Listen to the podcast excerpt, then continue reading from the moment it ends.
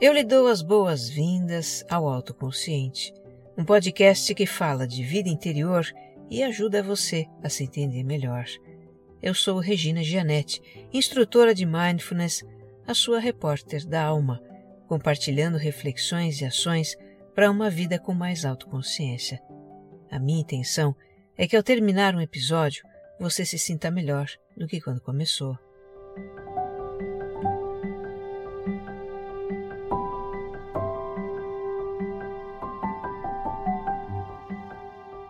Para você que me escuta pela primeira vez, o Autoconsciente é um podcast quinzenal.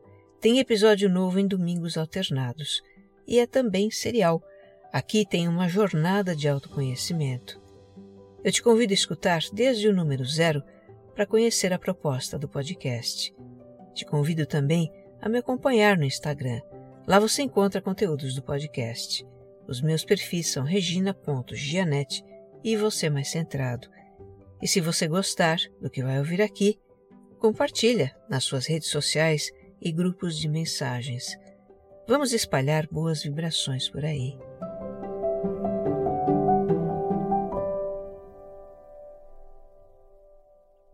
Episódio 110 Para onde caminha a humanidade?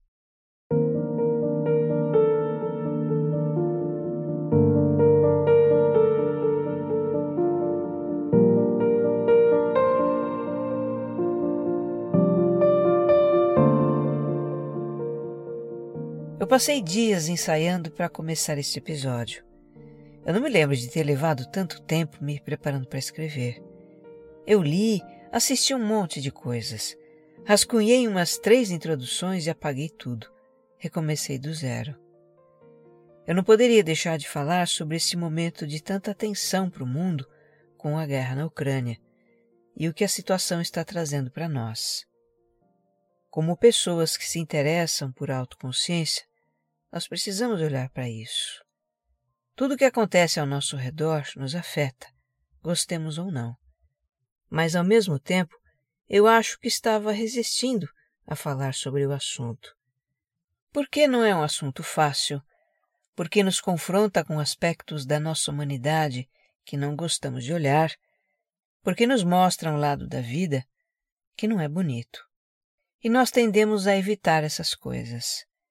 Isso acontece comigo também. Depois que finalmente eu reconheci a minha resistência e me conciliei com ela, aí esse texto começou a fluir. Aqui no Brasil, onde vivem 95% dos ouvintes do autoconsciente, os meios de comunicação só falam dessa guerra. Certamente só se fala disso em outros países também. E notícias muito tristes e preocupantes chegam a nós o tempo todo. Impossível ignorar que há um conflito sério acontecendo, não só armado, mas também geopolítico, com efeitos econômicos e sociais que se espalham pelo planeta. Aliás, os efeitos econômicos desse conflito já começam a se fazer sentir no nosso bolso. Pelo menos até o dia em que eu gravo este episódio, 18 de março de 2022, estamos aqui no Brasil tocando a vida dentro de uma certa normalidade, apesar das dificuldades que vão aparecendo dia após dia. Seguimos fazendo as nossas tarefas de casa, do trabalho, planos para o fim de semana. Vamos ao mercado para uma compra, nos entretemos com algum programa na TV e passeamos com as nossas crianças. Uma distância oceânica nos separa da região do conflito, mas o coração anda apertado. Há uma preocupação com o dia de amanhã e também uma certa incredulidade com o que está acontecendo. Para onde caminha a humanidade? Essa é uma questão que está ecoando na nossa cabeça, não está? Talvez a questão não seja exatamente para onde, mas como caminha a humanidade.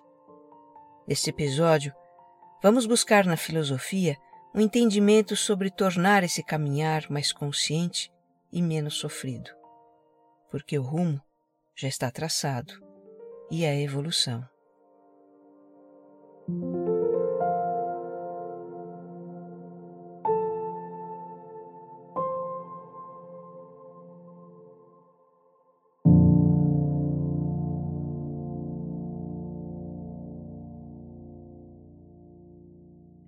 Eu acompanho o trabalho do filósofo Luiz Felipe Pondé. Eu gosto muito dele. E faz poucos dias eu estava assistindo a uma entrevista que ele deu para um programa do canal CNN. No final do programa, uma das entrevistadoras pergunta ao Pondé quem somos nós. Que humanidade é essa que estamos vendo nas cenas pavorosas da guerra? E o Pondé responde: essa é a humanidade que tem para hoje. E que, na verdade, sempre foi assim. A violência sempre fez parte da história da civilização, lamentavelmente. Deixa abrir parênteses aqui.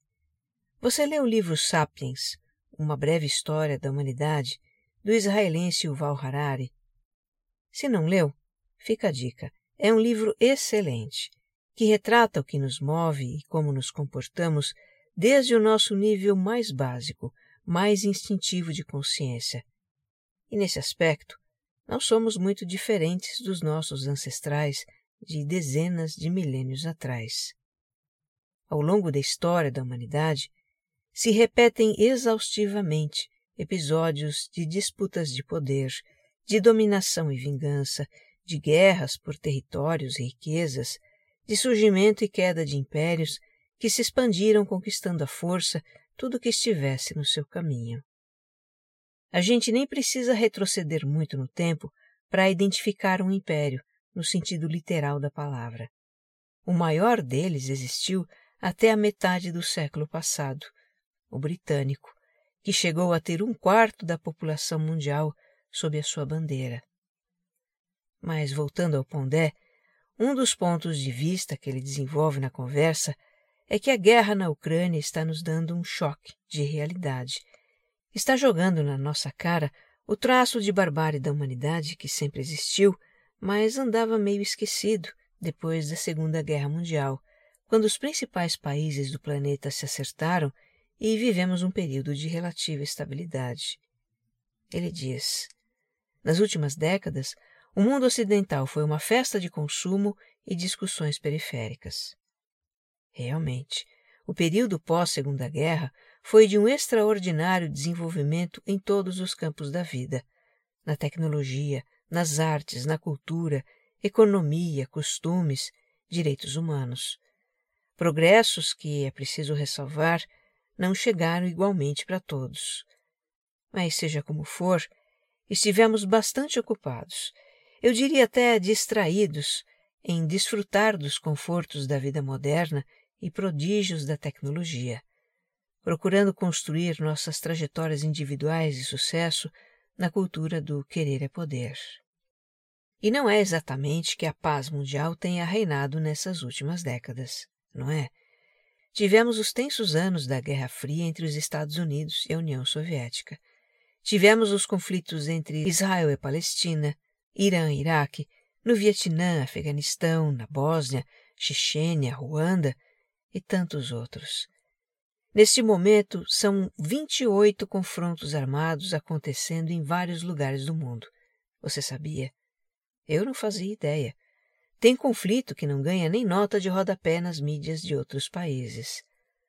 O fato é que a humanidade não deixou de guerrear em tempo algum, e quem está distante das frentes de batalha nem sabe e, na verdade, nem se importa. Agora, no caso do conflito da Ucrânia, é bem diferente.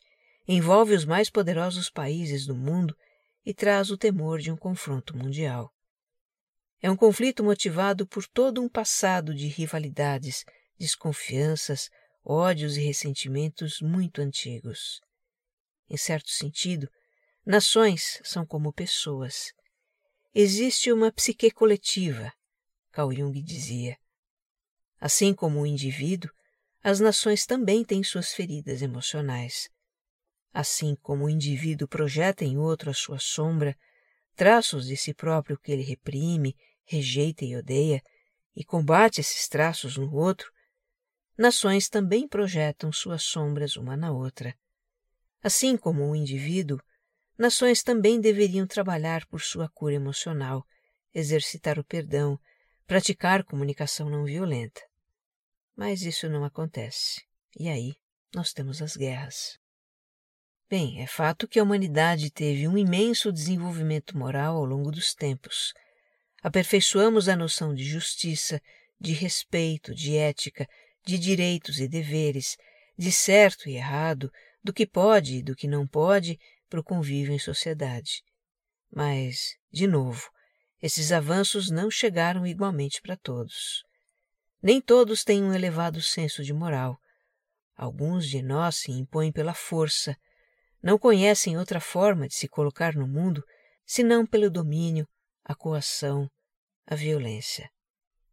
Outros não usam de violência porque isso vai contra os seus princípios, mas mesmo estes podem ter uma reação violenta se forem ameaçados ou tiverem que lutar pela sobrevivência numa situação extrema. Essas reações são da porção mais primitiva do nosso cérebro, que é irracional e que em nada mudou desde o tempo das cavernas. Isso é ser humano.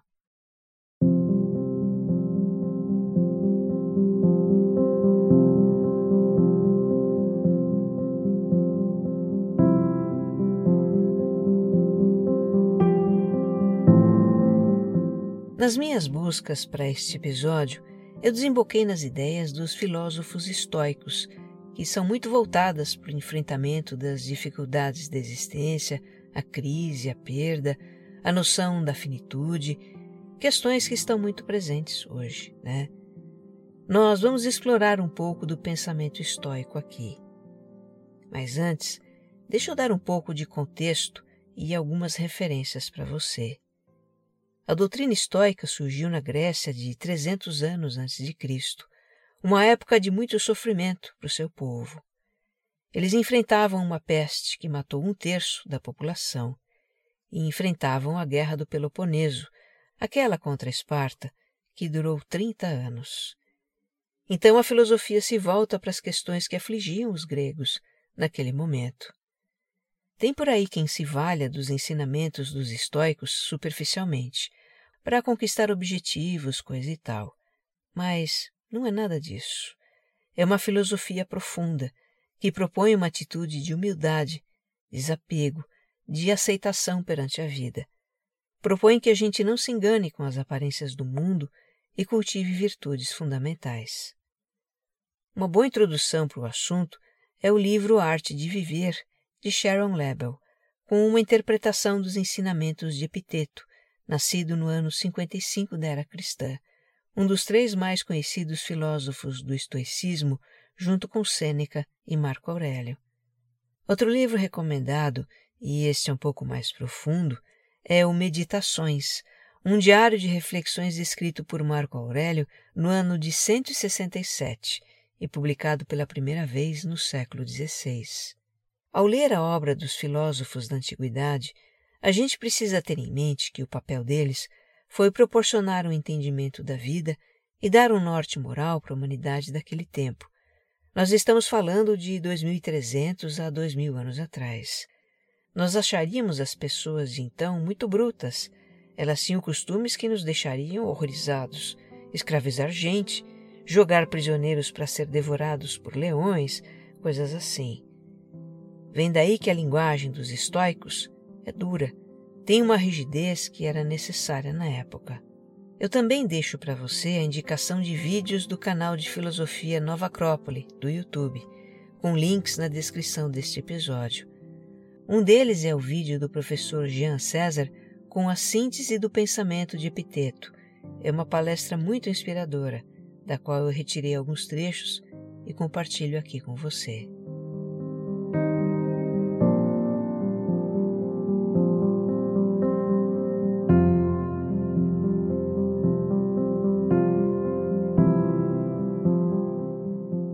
Então vamos falar de estoicismo. Ter pelo menos um rápido vislumbre dele, já que se trata de toda uma filosofia de vida, né? Uma das ideias centrais do pensamento estoico é cultivar o estado de impassibilidade, de serenidade da alma para lidar com os infortúnios da vida. Para isso é preciso viver em harmonia com as leis da natureza. A gente poderia dizer também leis da vida ou do universo. O estoicismo vê o universo como um organismo inteligente, que funciona de forma perfeita e coordenada, de modo que não existe acaso, nem sorte, nem azar. Tudo o que acontece tem uma razão de ser e cada um de nós tem um papel a cumprir.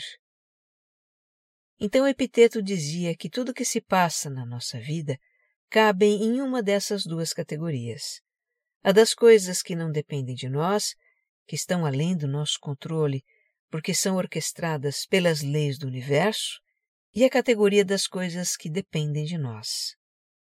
Como explica o professor Jean César na palestra dele, o que não depende de nós são as coisas externas a nós. E esse é um ponto que o ser humano moderno tem uma certa dificuldade em aceitar, ele diz. Por exemplo, nós entendemos que se nos cuidarmos bem, teremos saúde. Mas aí surge uma pandemia, um fator externo que a gente não pode controlar. Nós entendemos que se formos inteligentes com as nossas finanças pessoais, iremos prosperar. Mas aí vem uma crise econômica global, um fator externo que não podemos controlar. Nós entendemos que se fizermos um bom plano de carreira, com todos os cursos e etc., iremos progredir no trabalho.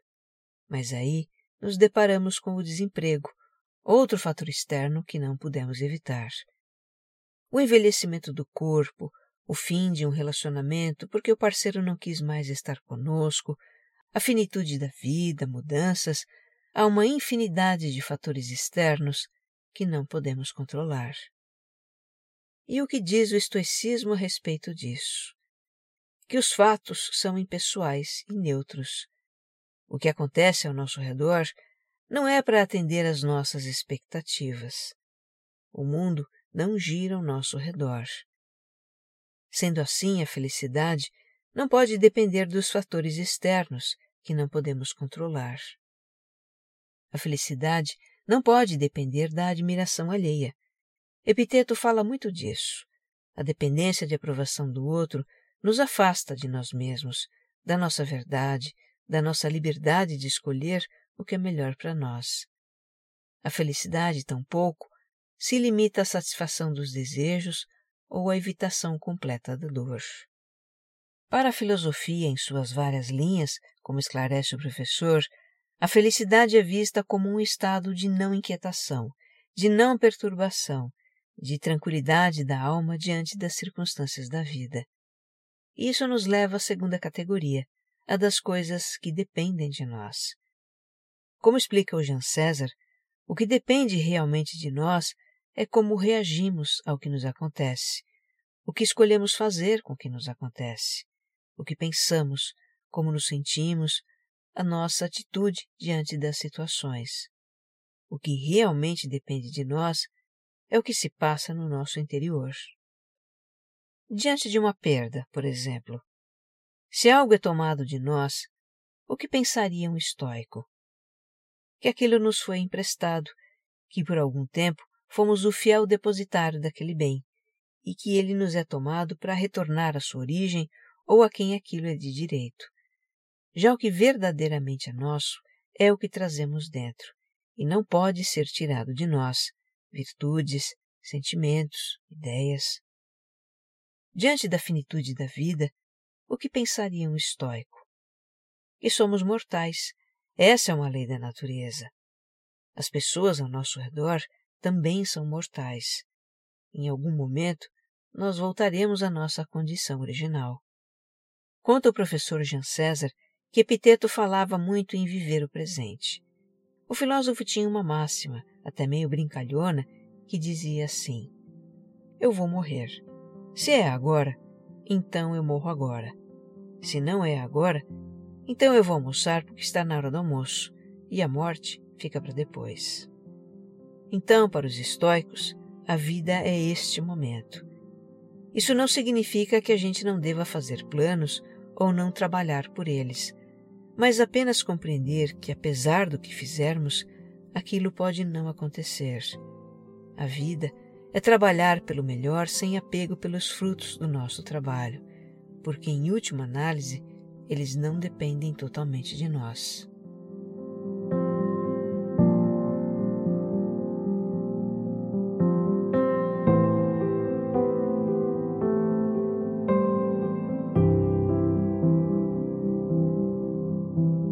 Se você estiver achando que para seguir o estoicismo é preciso ter sangue de barata, tirar de letra os problemas da vida, não se abalar com nada, se preocupe não.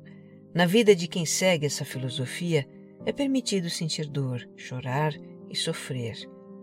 Mas, em vez de fugir da dor, a intenção é nos desenvolver com ela.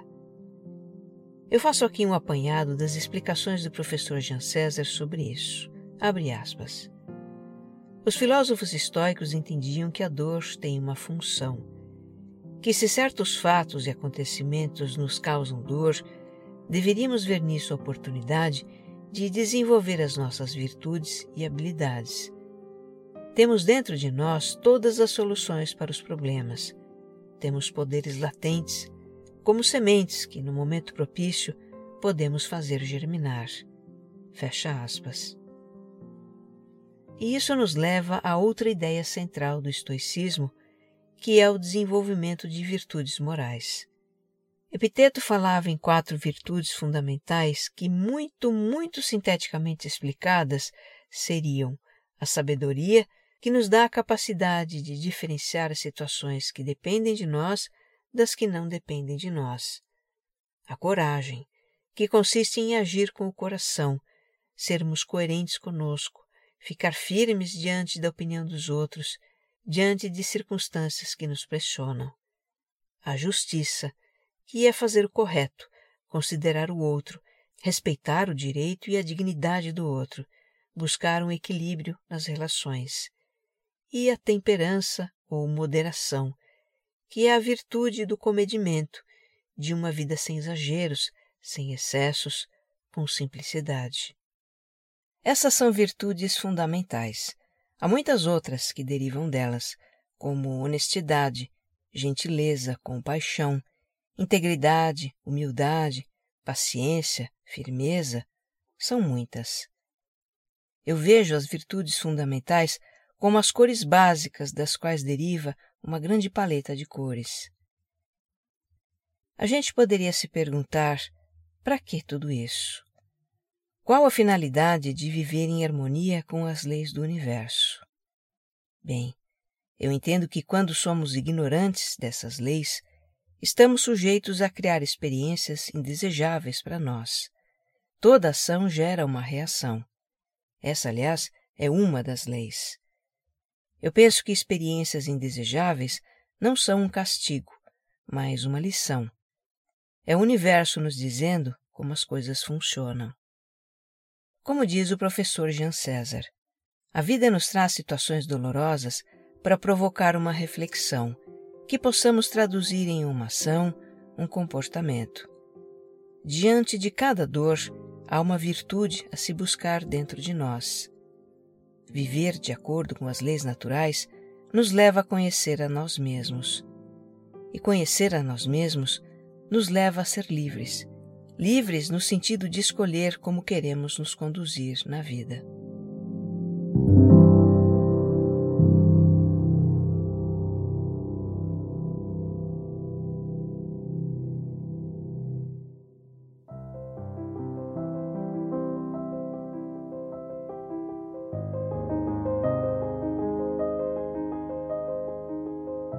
O estoicismo é uma entre as várias filosofias de vida que existem há séculos, como caminhos de aperfeiçoamento para o ser humano. Para que possamos educar a porção primitiva que existe em todos nós, movida unicamente pela satisfação de desejos e necessidades, e dar um sentido maior para a nossa existência.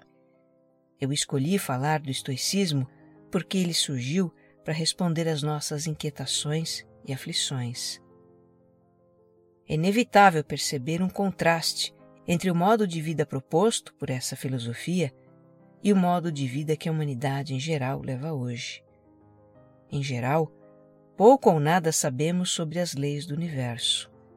Somos obcecados por controlar os eventos externos, justamente aqueles que não dependem de nós.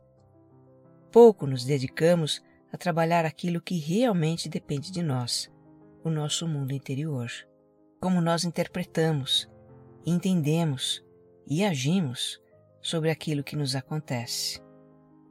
Não admira que em todo mundo existam tantos desequilíbrios e conflitos. Eles são os resultados das nossas ações. Mas são também as oportunidades para fazermos germinar as nossas habilidades e virtudes, como diziam os estoicos. Colocando em prática essas virtudes, poderemos encontrar mais paz dentro de nós e também criar um mundo mais pacífico. Então, diante da pergunta para onde caminha a humanidade, eu só vejo uma resposta. A humanidade caminha para a evolução moral e espiritual. Só não é um caminho linear. A humanidade bate cabeça, às vezes parece que está dando um passo para trás. Mas sim, ela avança. Na antiguidade eram poucos, muito poucos os seres humanos que tinham acesso à filosofia e capacidade de compreendê-la. Séculos depois surgiria ainda o estudo da psique humana, a psicologia, para podermos aprofundar a compreensão de nós mesmos e tratar os nossos desvios. Hoje estamos aqui, eu e você, milhares, milhões de nós compartilhando sobre esses assuntos. Temos um vasto conhecimento ao nosso alcance e contamos com muitos recursos para nos aprimorar: livros, cursos, vídeos, conversas, podcasts, terapias. Não podemos desperdiçar isso. Está tudo aí para a gente fazer o trabalho que cabe a cada um de nós, o trabalho interior. Se não está ao nosso alcance evitar uma guerra, podemos ter mais harmonia com quem está à nossa volta. Talvez não possamos corrigir as injustiças do mundo, mas podemos ser mais justos na nossa vida. A tolerância, a integridade, a solidariedade, a empatia, toda a virtude que sonhamos ver no mundo começa por nós e se espalha através de nós. Que você esteja bem. Um abraço.